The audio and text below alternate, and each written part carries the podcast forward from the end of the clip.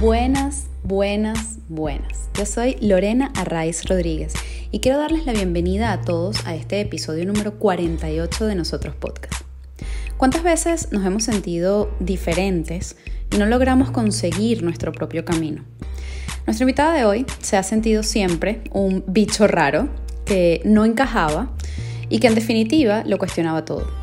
A lo largo de su vida ha ido encontrando el sentido a toda esa rareza su propia rareza.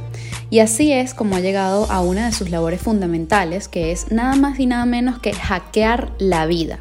Es decir, encontrar el para qué estamos aquí, cuál es el hilo conductor de nuestra vida y cómo podemos contestar a la pregunta del milenio, que es ¿quién quiero ser?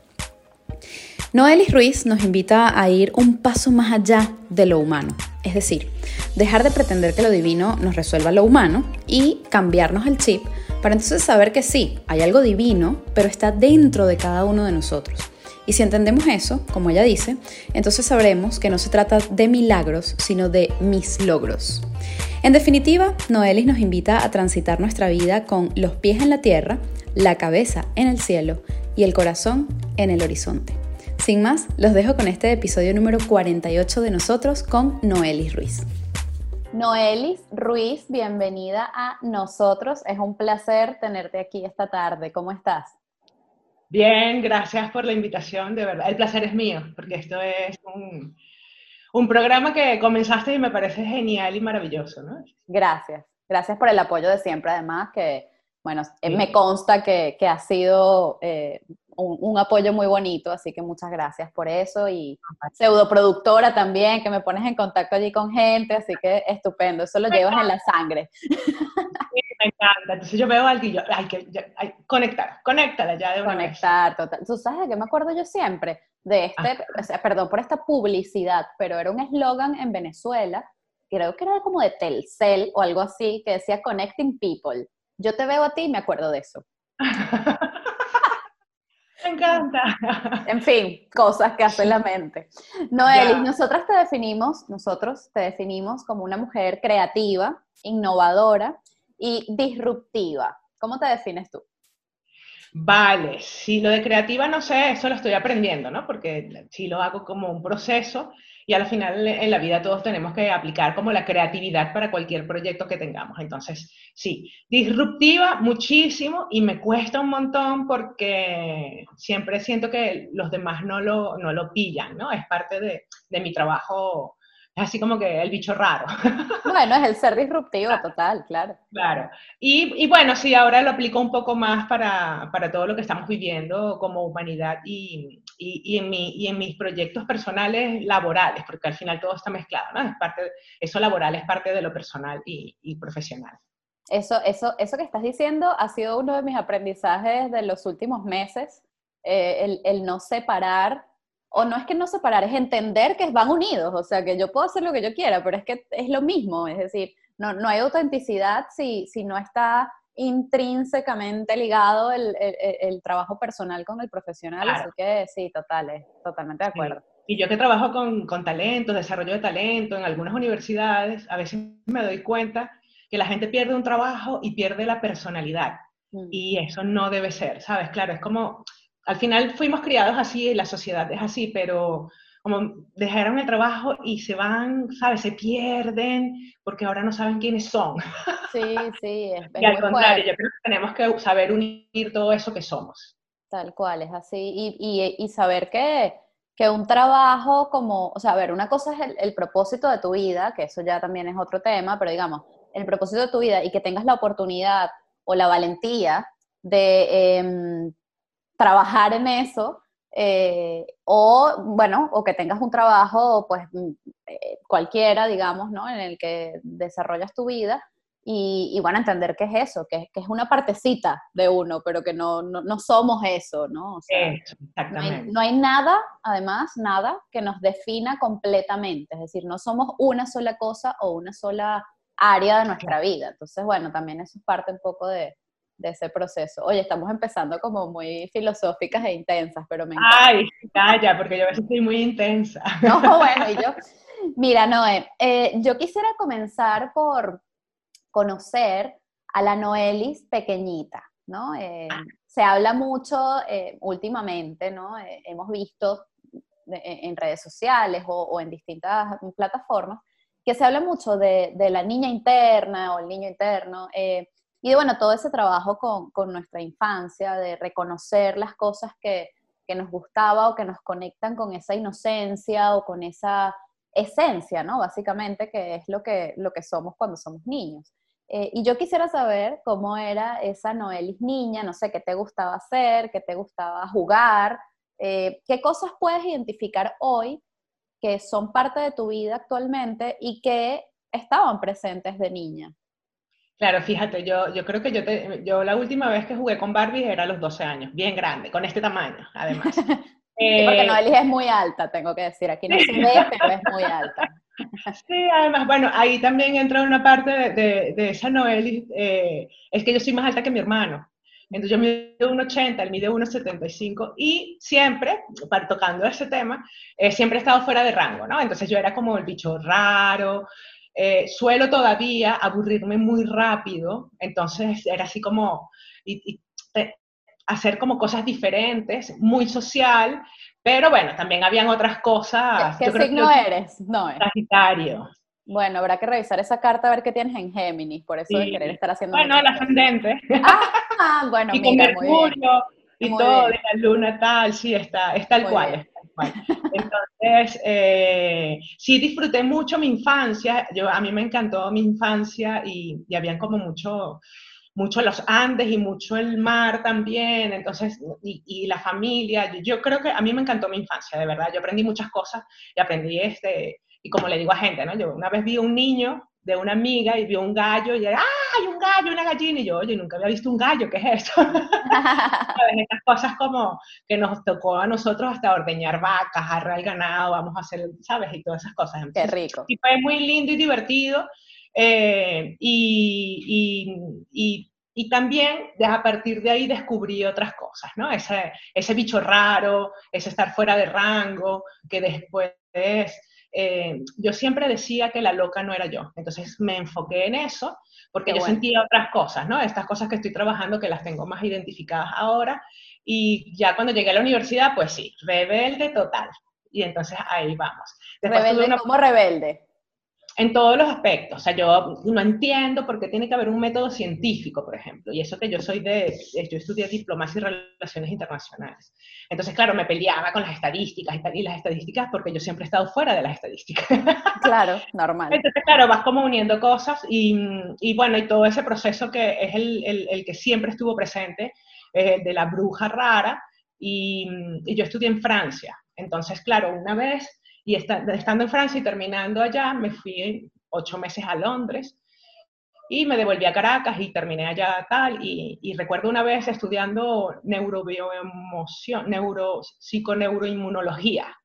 Wow. me preguntaban, ¿y qué, qué, hacías tú en, en, Francia? ¿no? Y salió muy rápido, como los ancestros, todo lo que son raíces, familia, y después así como que, bueno, no, no, entiendo por qué tú fuiste a Londres, porque siempre como que buscaban esa razón, ¿no? Hay una razón como más más del más allá que tú vas a ciertos lugares. Y yo decía, no, yo me la pasé bien y me la pasaba bien y me la pasaba bien.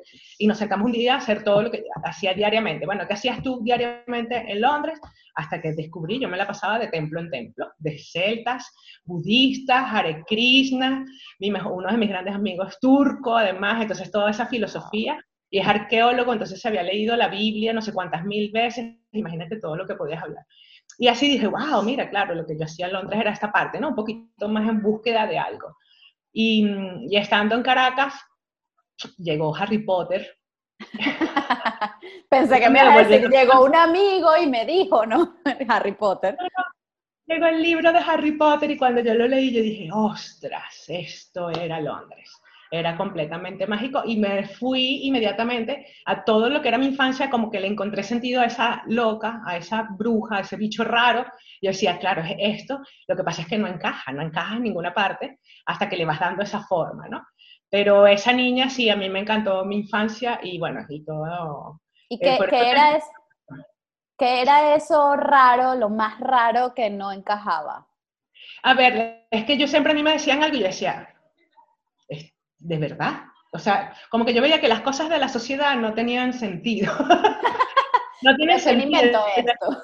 Ya que, y, ¿En serio? ¿Tú crees que es así? Y, había muchas cosas, muchas cosas en el colegio también, ¿sabes? Era como siempre comparados también mi hermano conmigo, porque él era muy dulce, yo soy más boom, de lanzar una flecha con tal. Entonces eran esas cositas de bicho raro y yo volteaba y veía a mi hermano y todo el mundo lo quería, pero a mí me, es que tú eres como antipática. Yo no, después descubrí que no era eso, ¿sabes? Que empiezas como, te ponen etiquetas que a la final no lo son. Eh, pero, y otras cositas, hay miles, o sea, desde tenía que hacer todas las cosas que hacía mi hermano, que es deportista, y yo no lo era. Yo decía, pero es que yo no tengo que hacer deporte, a mí me gusta mi música, a mí me gusta... No, es que tú tienes que hacer lo que haga tu hermano. Mayor que tú, supongo. No, sí, nos, nos llevamos un año, pero que al final, bueno, esas cosas son... Y él es uno de mis grandes, mis grandes compañeros. Tenemos códigos especiales. Qué bello, qué belleza. Eh, bueno, no, y entonces entras a la universidad, estudias en París, te vas a Londres, vuelves a Caracas, etcétera, etcétera, ¿no? Y en todo ese periplo, em, ¿cómo surge eh, este, porque además me dices que estudiaste relaciones internacionales, ¿no? Sí, sí, en la este, central. Entonces, ¿cómo, ¿cómo de allí pasas a lo que en lo que realmente te has desarrollado profesionalmente, que tiene más que ver con el área de comunicación? de networking, ¿no? Un poco lo que hablábamos antes de comenzar a grabar, que es que eh, Noelis es una persona, vamos, conecta a gente permanentemente, ¿no? O sea, ella ve personas y dice este, con este, con aquel, con aquel, tal. O sea, es una cosa que lleva de verdad en la sangre y yo lo admiro profundamente, ¿no? Entonces, ¿cómo pasas de esta área académica, ¿no? Lo que estudiaste, eh, a, todo esta, este asunto de la comunicación, el networking y, este trabajo más, más de, eventos o de construcción de momentos quizás, ¿no? De redes, es decir, ¿cómo fue el tránsito? Fíjate, porque yo eh, estando terminando la carrera, eh, comencé a trabajar de pasante en la Cámara de Comercio Alemana, en Caracas. Entonces, y a los dos meses ya yo era la coordinadora de eventos de la Cámara Alemana y además me, me hicieron, yo era como la responsable de los pasantes alemanes. Entonces era como, yo era como la, la, el, el, consulado in company, ¿no? Pero me encargaba de ellos y bueno, nos vamos a conciertos y vamos a hacer esto y lo otro y peleaba con los alemanes también. Entonces, claro, pasa eso y ahí comienza un proceso mío personal eh, donde seguía no encajando eh, a nivel de todas estas partes que son como de talento, ¿no? Y yo creé, bueno, se creó, creamos junto en el departamento, mi jefa y yo, que es una gran amiga, es mi gran amiga, creamos el, Comité de Recursos Humanos. Entonces trabajábamos con todas las grandes empresas alemanas y los directores de recursos humanos. Claro, yo veía todo lo que hacían a mí me parecía, esta gente está loca. no me gustaba nada, entonces tal. Y yo comienzo un proceso dentro de la Cámara que tenía que hacer evaluaciones.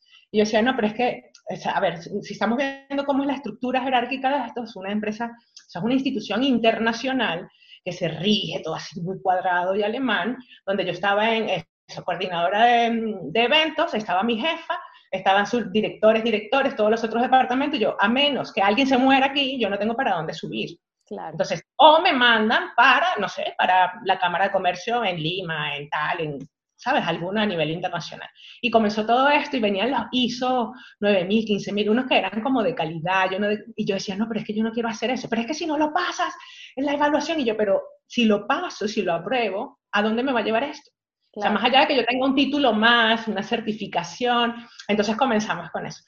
Eso se paró y de repente, ¡bum! Comienza otra vez el tema y, mi jefa me dice, no, es que si no haces esto, y, ah, no, es que en finanzas, la gente de administración me decía, es que entregas todos los presupuestos súper mal, ¿sabes? Todos esas fórmulas. Tienes que hacer un curso de contabilidad contabilidad, y yo odio los números. Pero tal, hasta contabilidad financiera, cuando escuché la palabra financiera, yo dije, no, están locos. claro, automáticamente tú lo ves y la loca era yo, ¿no? O sea, es normal. Bueno, nos reunimos y ella me dice, bueno, vamos a hablar con el gran jefe porque es hasta aquí, o sea, llegas hasta aquí y tal, y llegamos y entonces él dice, es que si no te vas, y yo, pues me voy. Pero, espérate, yo me voy. Y lo que le dije, si tú me sacas de aquí y me pones acá y me reparas, obtienes un empleado mediocre. ¿sí? Si tú me dejas aquí, yo voy a trabajar desde la excelencia hacia la excelencia con, algunos defectos. Entonces, y después le dije, y lo otro que podemos hacer es que en lugar de tenerme en la plantilla, tú me contrates por eventos y porque cuando necesites, porque no hay nadie que vaya a hacer este trabajo mejor que yo. Eso lo tenía yo clarísimo, ¿no? Entonces, bueno, tal, tal, me va. A los dos meses, efectivamente, estaba otra vez dentro de la cámara trabajando. Yo me acuerdo que eso fue en el 2005, 2006. Yo estaba terminando, eh, empecé a trabajar con ellos y yo estaba terminando los exámenes, los últimos exámenes para graduarme en la central y mm, me llamaron de la Cámara Francesa y me ofrecieron y ya comencé a hacer, antes de la graduación, de presentando exámenes, comencé a hacer la segunda a bordo de la Cámara de Comercio Francesa. Cuando aquí yo era de, coordinadora de un departamento, claro. entonces ese tipo de, yo creo que, primero porque yo estaba segura y segundo que yo creo que la vida te, te dice, esto es lo que tenías que hacer. O sea, no era necesario pasar toda la vida en una institución tan rígida para... No, mira, salté y antes de graduarme ya la subdirectora de la Cámara Francesa.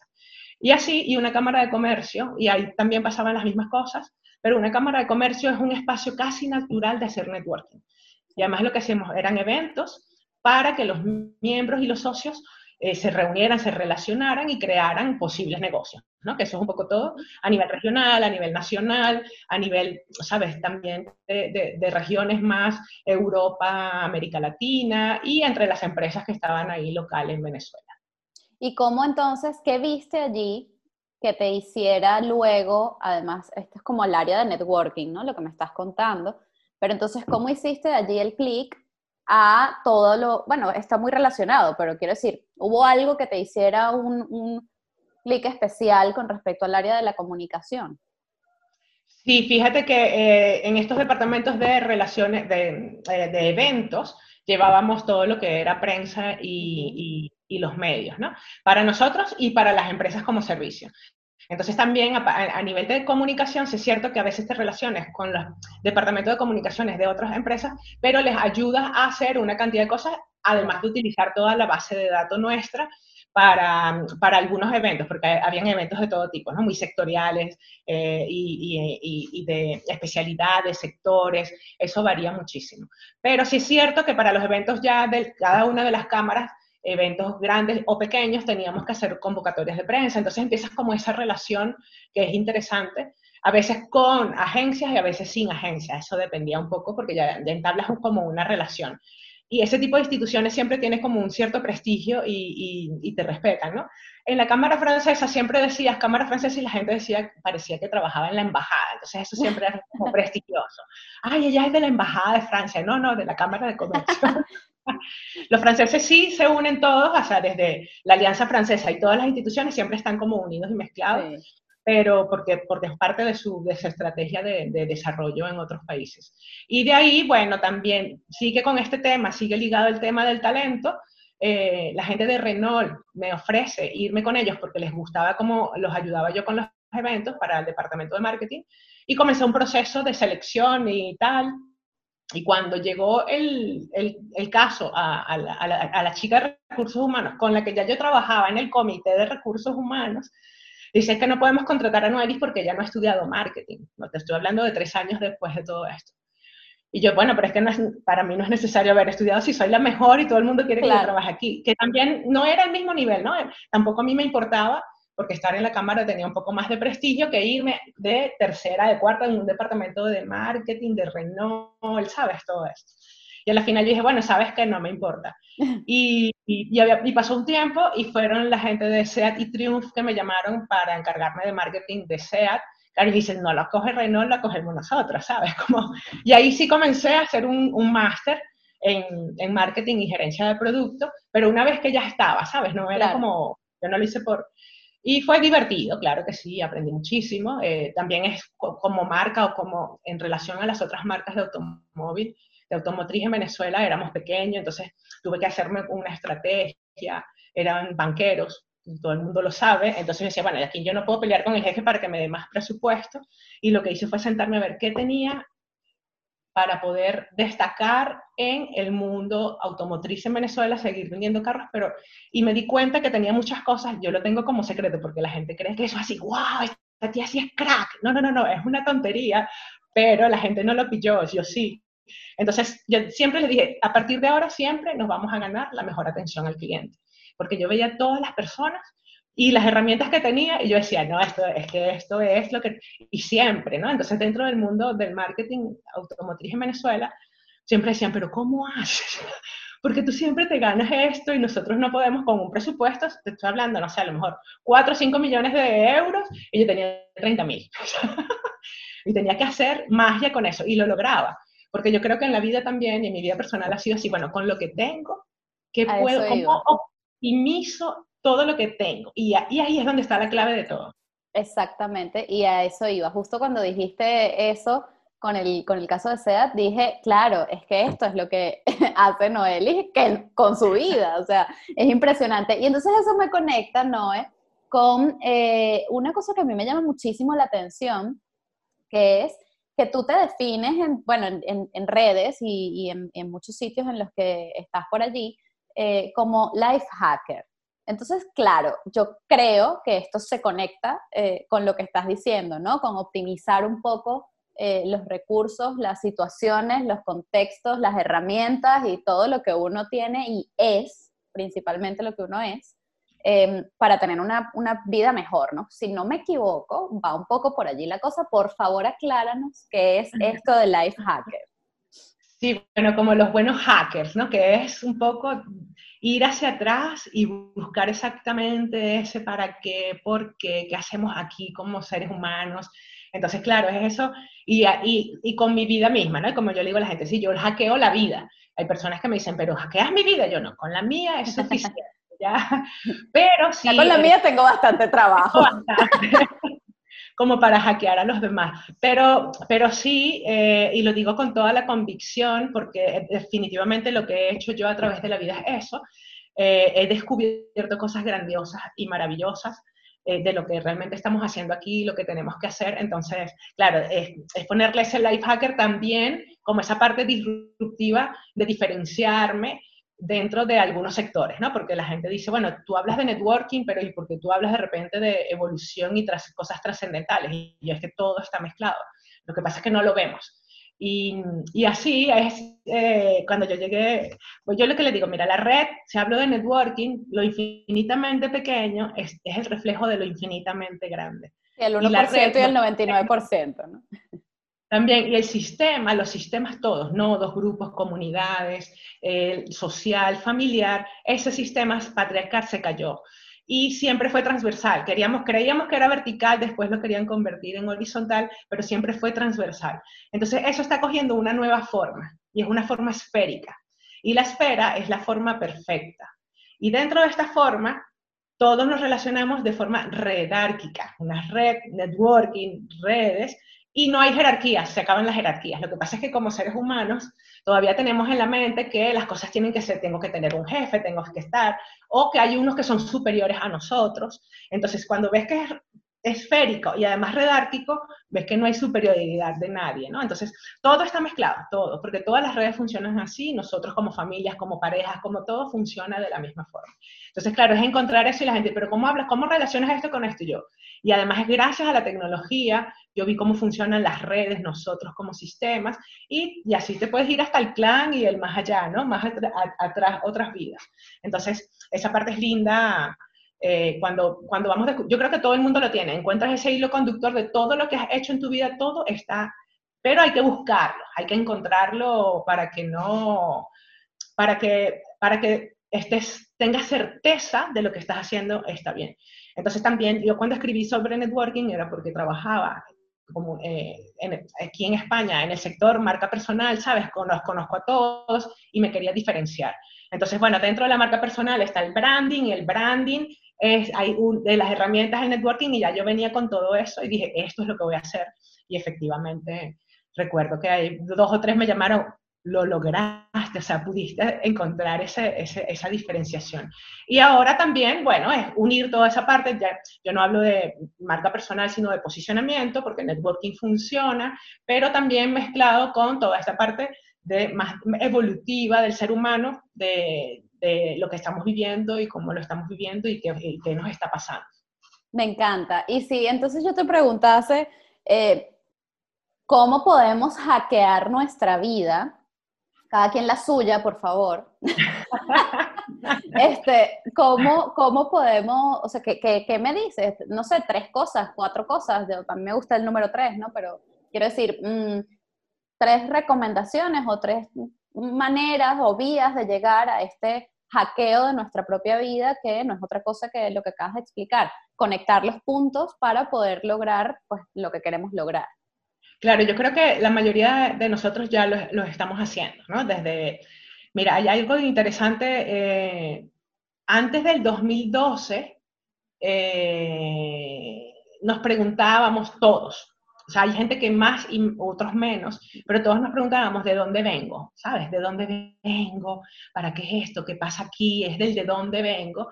Y luego, eh, eh, a partir del 89-90, con las explosiones solares, que todo está mezclado, empieza un proceso de quién soy.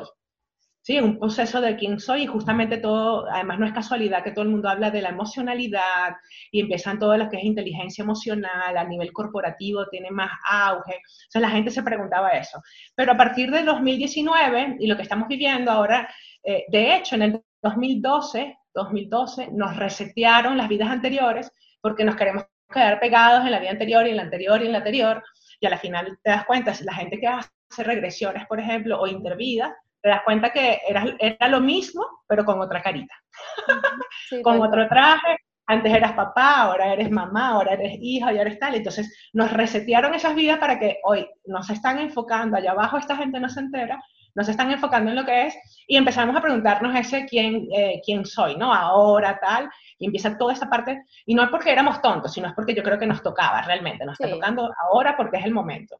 Entonces, eh, y a partir de 2019 vuelve un gran golpe y dicen, ¿saben qué? Ahora la pregunta, y es lo que yo le pongo a la gente, ahora la pregunta tiene que ser, ¿quién quiero ser? Con todo lo que ya tenemos, ese quién quiero ser, y ya hay muchas personas que se han trabajado, han hecho ese hackeo, ah, que han visto, mira, mis problemas vienen aquí y todos sabemos que se generan en la infancia, que vamos creciendo y los vamos codificando, los puedes sacar. Entonces, con todo eso más bien y todas esas herramientas, ¿quién quiero ser? Y empezar a diseñar ese camino de lo que queremos ser. Yo creo que esa es la gran pregunta a partir del 2019, porque los demás todos estamos sintiendo y yo creo, si yo tengo mis ejemplos, pero todo el mundo, a la final tenemos muchas herramientas y a cada quien le llega la que le corresponde, con la que se sienta mejor, las que se sienta a gusto. Eh, esto, es, esto es un proceso bastante interesante. Lo que sí es que no, no deberíamos tampoco quedarnos solo en lo espiritual, porque, porque el camino es más amplio. Lo espiritual yo creo que es la primera parte del camino que tenemos que recorrer y espiritual, bueno, realmente es todo, pero una vez que sea por experiencia mística o no, o por decisión, pero son todas experiencias místicas realmente, desde que se te aparezca una virgen hasta que te quedas en comas, todos son el mismo tipo, o no sé, te encontraste una noche borracho tirado por ahí y te hiciste la pregunta, ¿qué es esto? ¿no? Todas son experiencias místicas, después llega como ese despertar del decidir lo espiritual, pero hay que seguir avanzando porque hay que hacer otro camino más amplio y ese camino es cíclico que se repite constantemente en cada situación de nuestra vida. Entonces no es solo quedarnos en lo espiritual, sino ir un paso más allá de lo humano. ¿Y cómo vamos un paso más allá de lo humano? porque a veces también la cosa es que queremos, a ver si logro, porque esto es así como, queremos como seres humanos utilizar lo divino para resolver lo humano. Y la idea es, como seres humanos, saber que hay algo divino, pero que lo tengo que encontrar en mí. Y eso divino también te puede asistir. Pero tenemos que hacer el trabajo nosotros, pero no es pedirlos. Entonces ahí nos damos cuenta que no se tratan de milagros, sino de mis logros porque realmente lo que tenemos que hacer son nosotros mismos dar ese pasito. Y el pasito más allá, y es como digo yo, que es lo que estamos viviendo, es que dejemos de ser tan humanos y comencemos a buscar lo divino. Estamos viviendo como los momentos más importantes de, ese, ese como enfrentamiento histórico con lo divino, que siempre la humanidad lo pidió y cuando le llegaba y le decía, eres tú, lo crucificaban, lo lapidaban, le montas una iglesia, una mezquita, una tal, entonces estamos viviendo ese proceso donde lo que tenemos que hacer es que ya no va a venir, el Mesías significa tú como Mesías. va a venir el Mesías, es como un estado, pero eres tú. Entonces, esa parte es lo que estamos viviendo, pero hay que dar el paso, porque si hablamos de cualquiera de los personajes, no sé, Cristo, Moisés, tal, ellos pudieron haber, o Buda, nacieron con ciertas habilidades, capacidades o cosas heredadas, pero ellos decidieron hacer un camino, ellos decidieron viajar y tal, y arrodillarse y llorar y buscar para adentro y todo, o sea, el camino hacia adentro nadie nos los puede ahorrar. Entonces, ese pasito más allá, con uno que demos, diario, vamos a ir logrando, porque a, lo mejor hay alguien que sí lo logra más rápido, pero con uno que demos diario, va a ser mucho más efectivo ese camino y dejar de ser tan humanos y por fin integrar al ser a lo humano, ¿no? Como yo digo siempre, y por eso lo digo con los pies en la tierra, porque estamos aquí en este planeta y nos toca, los pies en la tierra, la cabeza en el cielo y el corazón en el horizonte. Qué bonito eso, por favor. Yo, yo creo que, que es la espiritualidad práctica, ¿no? Lo, lo, yo lo veo así, es como, bueno, eh, poner, poner aquí y ahora en este presente terrenal, pues todas esas herramientas eh, espirituales, sean las que sea que cada quien encuentre. La que cada quien encuentre, exacto. Para poder avanzar, ¿no? Al final, avanzar con un propósito, porque luego también es verdad que, bueno, yo lo veo así, que, que bueno, hay quien, quien avanza igual, o, no igual, pero bueno, avanza hacia algún sitio, este, como sin, sin esa conciencia, y eso no está ni bien ni mal, son distintas maneras, pero claro, sin tener esa, sin tener esa conciencia y al final, este, bueno, si, si tú estás sintiendo que tienes alguna otra herramienta o algún otro llamado, algún propósito, alguna búsqueda o alguna cosa, pues bueno, hazle caso a eso y tráelo aquí, ¿no? Para, para poder hacerlo mejor y, estar más en paz, creo yo, no sé, así lo veo sí, yo. Sí, es que, sí, y al final también yo creo que a cada quien le toca su momento, ¿no? Yo, la vida yo creo que sabe más y por más que se te va a presentar en algún momento, o sea, no puede no ocurrirte. Claro. No, no puede no ocurrirte. Lo que sí he visto yo algo interesante que me gusta un montón a veces lo digo para, porque hay gente que se inspira con diferentes cosas, ¿no? Y eso, entre esa misión de vida y el propósito. A veces las personas a lo largo de mucho tiempo habían como, bueno, los videntes, era como para sentirse superior, ¿no? Buscando una misión de vida, pero para sentirse superiores. Y al final la misión de vida de los seres humanos es la misma, ¿no? Hay como cuatro que son comunes a todos los seres humanos. O sea, esto es impelable, esto es lo que tienes que hacer. Eh, pero yo veo la misión de vida como aquello que tenemos que bajar, que viene con nosotros, son las herramientas, los dones, es como manifestar nuestros dones y nuestros talentos, pero bajarlos aquí, manifestarlos y hacer lo que hemos nacido para hacer. En ese momento existe lo otro que es el propósito. ¿sí? Es como esto lo coges, por ejemplo, Mozart, eh, Beethoven, ¿sabes? Esos intelectos divinos, los bajas, crean esa gran música, todo esto y tal, y lo plasman y lo dejan acá. Y lo manifiestan. Lo que hay que hacer luego, que es el propósito, es de esto denso que tenemos con todas estas herramientas, con la música de Mozart mezclada con tal, yo agarro y hago algo nuevo y lo ofrezco a los dioses, lo elevo, elevo las chispas, se llama sublimar y eso es un propósito. Y hago la diferencia y además eh, a nivel hasta económico se nota, con, si tenemos estos grandes músicos, tenemos otros dos, como Freddie Mercury, por ejemplo, o, que mezcló la ópera con tal, eso en Bohemia y tal, y, y, tenemos a un David Guetta, que es lo mismo, ¿no? vemos que lo que hacen es agarrar músicos de tal, que aquellos a lo mejor meten 40.000 en un estadio, pero un David Guetta y, un, eh, y el otro, ¿sabes? Meten y todos los años y, y se pueden morir y siguen, ¿sabes? Elevando a ellos, elevando la música y elevando todo el planeta, porque toda la gente va, brinca y, y se eleva. se genera una energía allí. Entonces, eso es lo que es la parte de sublimar, que es uno del propósito que tenemos para también, porque entonces también es cíclico. Entonces hay que elevar ese propósito con lo que tenemos. Lo que pasa es que nos da terror, no sabemos tal, pero podemos hacer una mezcla y crear nuestro propio producto, nuestro propio propósito, sea cual sea. Así es. Bonito, me gusta. Noé, ¿con qué sueñas y a qué le temes? Tengo tanto. Yo tengo tantas cosas que sueño, pero ahora soy un poco más. la verdad es que yo me levanto cada día y tengo algo que siempre eh, con el sol, pero es caminar por y para la existencia después de un largo trabajo. Si me hubieses preguntado eso hace tres años, bueno, te digo un poco de cosas más banales, ¿no? Eh, y ahora, en el corto plazo, creo que transmitir todas estas cosas en diferentes espacios eh, y que otros se, se, inspiren, ¿no? Que, o contaminarlos. Cada quien se va contaminando como puede, es parte de una de las cosas que tengo que hacer y siempre he estado presente en, en mis trabajos, ¿no? Oficialmente, siempre meto esa información y, y, quedó bien, así la profesora de networking, la profesora de tal, pero yo meto esa información, entonces... Tú vas soltando ahí. Ah, sí, sí, sí. Yo, eh, y hay unas donde al principio, eh, yo tengo una, una, una, una, ponencia que se llama Intuición y Singularidad. Entonces me llaman para algunos y yo digo, bueno, este es el momento, 400 personas en Microsoft y tal. Y además yo siempre digo, porque aquí todos estamos sintiendo cosas raras. Entonces, claro, ves la audiencia y tú dices, vamos bien. Tal cual. Voy bien, esto es así.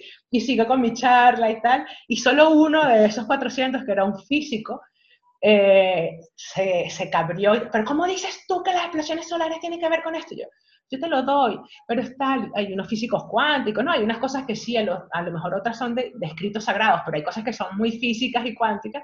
Entonces, claro, pero yo no me, yo no entré en conflicto con él. Claro. Entonces, sabes que él está muy capriado, no, pero no me importa, ¿sabes? Como, pero uno, no importa, está bien, siempre necesitas como ese reñir. Yo creo que eso, como ese, es que sueño es caminar y por, para la existencia y, ese, y seguir descubriendo, ¿no? De esa vida, de hackear esa, esa vida ya hacia adelante, ¿no? Ya no hacia atrás. Y eh, el lograr ese, ese uno que es tan complicado, ¿no? Ese, ese, ese, ese todo, ese somos todos y es complicado, pero bueno, a ver si eso yo creo que es mi, mi sueño desde hace unos tres años.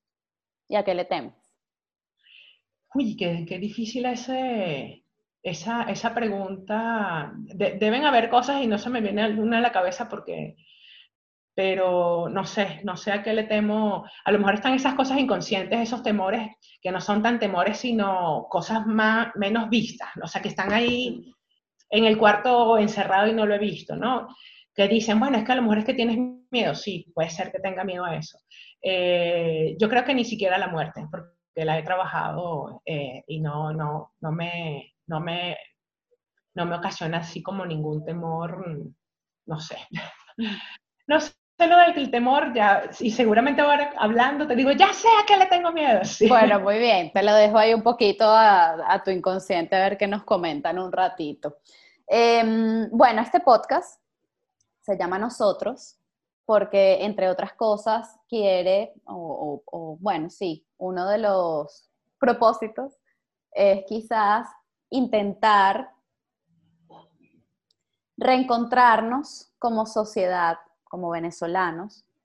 Y, bueno, esto ya es una visión muy personal. Yo creo que no es posible encontrarte con otra persona, ¿no? Eh, si, no si no la conoces, si no te, te das el permiso de conocerla, de, de, de, mirarle a los ojos y de, y de ofrecer desde el amor y desde la empatía, pues todo lo que tú eres y de recibir desde el amor y la empatía lo que esa persona te está entregando, ¿no? Entonces, un poco este espacio es, quiere ser ese punto de, encuentro y por eso invitamos a, muchos venezolanos que están haciendo muchas cosas maravillosas, como es tu caso. Y bueno, eh, como esto es mm, pues un sitio para hablar de Venezuela, yo te quiero preguntar qué es Venezuela para ti. Venezuela es, eh, yo creo que es esa, Venezuela es todo. Es una madre, es una madre. Eh, lo que pasa es que también tú sabes que yo tengo dos amigos que yo, para mí, ellos son venezolanos, así como, wow, pero tú yo te veo y eres, o sea, Venezuela porque además lo sienten. Eh, es, es, es, como esa segunda madre, es, mm, wow, no, calla, soy yo. Venezuela soy yo, yo siempre ando como calladita, pero es que a mí todo me encanta. Además, yo conocí mucho Venezuela, o sea, yo, yo me lo pateé, me gustaba, sea, te puedo hablar de, gastronomía de muchos lados, ¿no? Que hay gente que ni se entera que, no sé, en los Andes, bueno, tú sí, pero no mucho, en los Andes se come chocolate caliente con queso adentro, ¿sabes? Entonces la gente dice, ¿qué? ¿En serio? Sí. Y, es buenísimo además. o la carne seca de Maturín, ¿sabes? Ese tipo de cosas, ¿no? Pero, y, Venezuela es mi casa, es mi casa, eh, aunque yo, yo he descubierto que casa también queda en uno, ¿no? Entonces esa casa, o, o como yo dije hace unos años, o sea, dejemos de estar comprando casa y comencemos a comprar maletas, porque claro, yo veía el mundo caótico, lo que venía así, una maleta, lo que hay que comprar, no hay que comprar casa, pero, y te das cuenta que casa queda aquí, ¿no? Casa queda en cada uno de nosotros y, y lo llevamos. Lo que sí es que, bueno, yo también he vivido en otros lugares y los hago mi casa, los he hecho mi casa, yo viví en París y siempre voy de los franceses te hablo, lo mejor jamás me vas a escuchar hablando nada mal de los franceses. me parecen simpatiquísimos todos, ¿sabes? Pero, y así, igual que cuando llegué a Madrid, aunque tenía muchos años viniendo, yo decidí adoptar a la ciudad, ¿no? Y, eh, y, y, buscar esas estrategias para insertarme en la sociedad inmediatamente, a la semana, yo, yo me gané hasta premios de emprendimiento. Entonces, tú te das cuenta que cuando vas con esa, con, con, es como ir a casa de cualquier otro. O sea, a mí, yo soy muy confianzuda, además. Tú me dices, ay, hola, no, estás en tu casa. Y yo abro la nevera, digo, o sea, me dices, estás en tu casa y yo me siento en casa. Entonces, eh, es eso, aunque definitivamente, bueno, Venezuela, sí, yo soy Venezuela y, y además de, de, todas partes, ¿no? Entonces, es un, era un gran país, es, es un gran país, hay una energía muy grande, hay mucha riqueza y yo creo que esa gran riqueza es la que nos tiene así. Pero lo otro también es que no hay salvadores, ¿no? No, no va a venir nadie a salvarnos y, y, lo tenemos que hacer nosotros. Pero bueno, se está replicando. Y ya a nivel político, te puedo dar otras cositas que, que vas a ver cómo es el juego, ¿no? Es el juego estratégico que hay y bueno, es lo que nos toca porque no podemos esperar que nos resuelva nadie la vida, ¿no? La tenemos que resolver nosotros mismos, pero tampoco tenemos las herramientas o no sabíamos que lo teníamos que hacer nosotros pero es parte de lo que está pasando ahora, que se, está, se cayeron todos los sistemas y los tenemos que crear nosotros, desde nosotros cada uno tomar las riendas, resignificar, crear conceptos nuevos, ¿sabes? Darle otro sentido, proponer tipos de estructuras. Yo soy hasta los que dicen no hay que crear ni leyes ni códigos, o sea, no hay que crear ni leyes ni, ni, ni convenios, ni, este, porque eso es para romperse eso se rompe, las leyes están para romperlas. Entonces, si trabajamos en base a códigos es diferente porque, y nos vamos trabajando a cada uno como persona, que podamos crear esa sociedad eh, eh, con el ejemplo y aprendiendo y que los niños ya entren desde otro nivel. Y también crearlo desde los niños, ¿no? Porque hay una pregunta que yo me hago siempre, así si todos somos hijos, pero no todos somos padres, porque ese sistema patriarcal, ¿no? Vamos a hacerlo todos desde los hijos y no de los padres, ¿no? Porque al final los hijos también tenemos como unas lealtades ahí de amor hacia los padres que no, no comprendemos y, y, y, deben ser comprendidas. Yo creo que sí, es parte del todo y Venezuela tiene muchos, muchos recursos. Eh, y siempre los ha tenido intelectuales de recursos humanos, recursos capital y recursos mineral de riqueza a todos los niveles y esa es una de las cosas por las que estamos así, porque mantenemos al mundo, mantenemos al mundo y a las grandes potencias y a las élites. Así es, te iba a preguntar cómo, que, que, que el final de, de, este espacio, cómo creías, cómo crees que se puede oh, reconstruir, no, construir de nuevo eh, la sociedad, pero desde el punto de vista emocional, ¿no? No, no estoy hablando de la reconstrucción del país, ese es otro tema. Eh, pero bueno, es un poco lo que me estabas diciendo, entonces que, no sé si quieres completar, pero siento que, que, de alguna manera ya nos dijiste un poco este, eso, ¿no? Que hay que ir desde dentro y desde los hijos, ¿no? Más que desde el patriarcado o matriarcado, no estamos entrando aquí en términos... eh, pero bueno, no sé si quieres completar algo con respecto a eso, porque sí. creo que es importante que entendamos un poco el hilo de lo que yo te decía hace un momento, de, bueno, no podemos pues conectar con otro y por lo tanto no podemos conectar con nuestros gentilicios si no nos miramos unos a los otros. Claro. Pero bueno, eh, desde el punto de vista de la, de la, construcción nueva de ese gentilicio, pues, ¿cómo, ¿cómo lo ves tú? Claro, fíjate que yo lo que creo, o sea, si, si me preguntas a otros niveles, yo lo que creo es que lo que va a venir es un mundo sin fronteras si lo sabemos crear correctamente. Otra cosa es la aceptación del otro. Mm. Los seres humanos no aceptamos al otro, lo que hacemos, lo que queremos es cambiar al otro. Es quítate tú para ponerme yo porque lo mío es mejor que lo tuyo. Es que no acepto sus verdades, es que no aceptamos. Y yo descubrí en algún momento de la vida eh, que una de las mejores cosas para aceptar al otro es la curiosidad y la conversación real, es preguntarle, oye, ven acá, dime tal cosa, oye, ¿cómo haces esto? Y entrar en su mundo. Yo viví en Francia y no hay, yo no, conozco ninguna cultura que sepa convivir también con África negra y blanca, con los árabes y los negros puro y duro. Entonces, eso a mí me parecía grandioso. Y yo tenía compañeros árabes y, ah, y entonces entro y hablo con el dime el Corán. ¿Y por qué esto? Entonces, claro, en lo que tú te retiras, la aceptación se da de forma automática, es mágica. Y entonces lo que tenemos que hacer también es mirar al otro, ver al otro y aceptar que él también es parte de esto. Aceptar que lo bueno y lo malo están en la misma línea, solo que tú decides hacia dónde tirar. Y otra de las cosas, la que más nos hunden como seres humanos y no nos dejan salir, es como, usted, para atrás, para filas, otra vez, para atrás, para quejarnos, poner etiquetas, eh, criticar al otro. Eh, y además yo en Venezuela siempre decía, no critiquen a Chávez, no critiquen a Maduro. Si mientras más, más poder le das. Entonces, es, yo, yo siempre los veía, ellos, porque estoy observando. Pero es que tú eres, no, no, yo no soy, yo los observo porque entiendo cuál es, al enemigo hay que conocerlo. Si tienes que buscar cuál es la estrategia. Después me di cuenta que el enemigo hay que aceptarlo. ¿Sabes? ¿Sabes que este es un ser más? Ahí no está. Entonces, si logramos como seres humanos hacer esto, porque la cosa, yo no creo que vayamos a tener, espero también, no creo que este mundo nuevo vaya a tener tantas fronteras y tenga que ser eso. De hecho, estuve en una charla que está, Elon Musk está yendo a Marte y, la NASA, y la pregunta de la gente es, bueno, ¿y de quién va a ser eso? Pero si eso es de todos, ¿por qué coño tienen que preguntar de qué país va a ser eso? No, esto es de todos somos seres humanos, o sea, somos partes de esto para que ir a poner una bandera. Entonces, es un poco eso, es como ver, y sí, mira, este es mi territorio, es aquí donde me siento bien, donde me siento cómodo, pero porque no otros pueden disfrutar de eso, ¿no? También. Entonces, y al final hemos venido acá para disfrutar eso. Y si nos podemos recuperar, sí, pero como seres humanos nos tenemos que aceptar a los unos a los otros, porque además estamos viviendo un mundo donde el, ser humano ya no depende de lo que pasa en la humanidad, sino que la humanidad depende de nosotros. Entonces, y de nosotros significa desde lo individual vamos a arreglar todo esto y hacia lo colectivo se va arreglando solito, pero entre todos lo hacemos. Yo creo que es una cosa de aceptación del otro eh, que nos cuesta, nos cuesta, no es fácil. yo también he pasado por eso.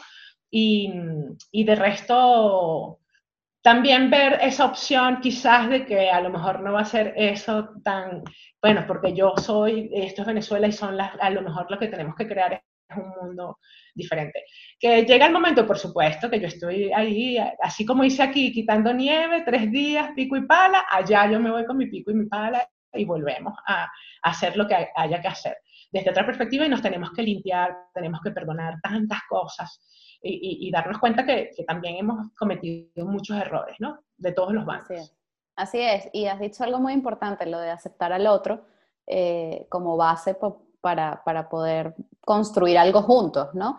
Em, y yo creo que yo le agrego a eso que, que, para poder aceptar al otro nos tenemos que aceptar a nosotros mismos y eso es un trabajo personal, o sea, volvemos al inicio, ¿no? Es un tema de, de mirarnos nosotros hacia adentro y ver qué es eso que el otro me está mostrando de mí y que no me permite pues seguir dando pasos hacia mí misma primero para poder dar pasos hacia ti, ¿no? Eh, eh, yo lo veo así, así que nada, muchísimas gracias, ¿no? Me ha encantado esta conversación, podría seguir hablando un buen rato.